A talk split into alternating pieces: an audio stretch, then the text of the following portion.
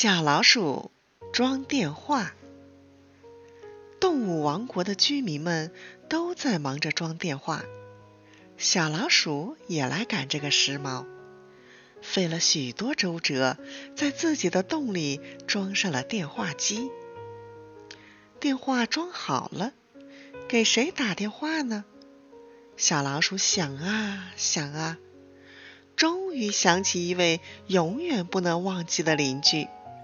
那就是老猫花豹。老猫不是他的朋友，他是作为冤家，让老鼠永远无法忘记的。小老鼠惴惴不安地拿起电话机的话筒，拨了数字，听筒里传来了熟悉的喘息声。“喂，是花豹吗？我是你的老邻居。”小老鼠，今天我家装上了电话，我第一个打给你，我最敬仰的朋友。以前咱们之间有点矛盾，那么从现在开始，让我们和好吧。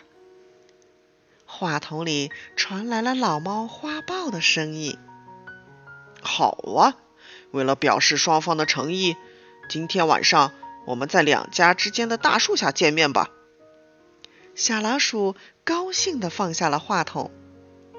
在月朗星稀的晚上，小老鼠打扮得漂漂亮亮的来到大树下，见到了威风凛凛的老猫。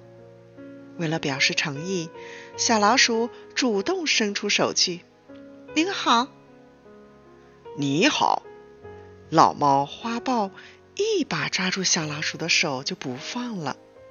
小东西，不要以为第一个给我打电话，我就会放掉你。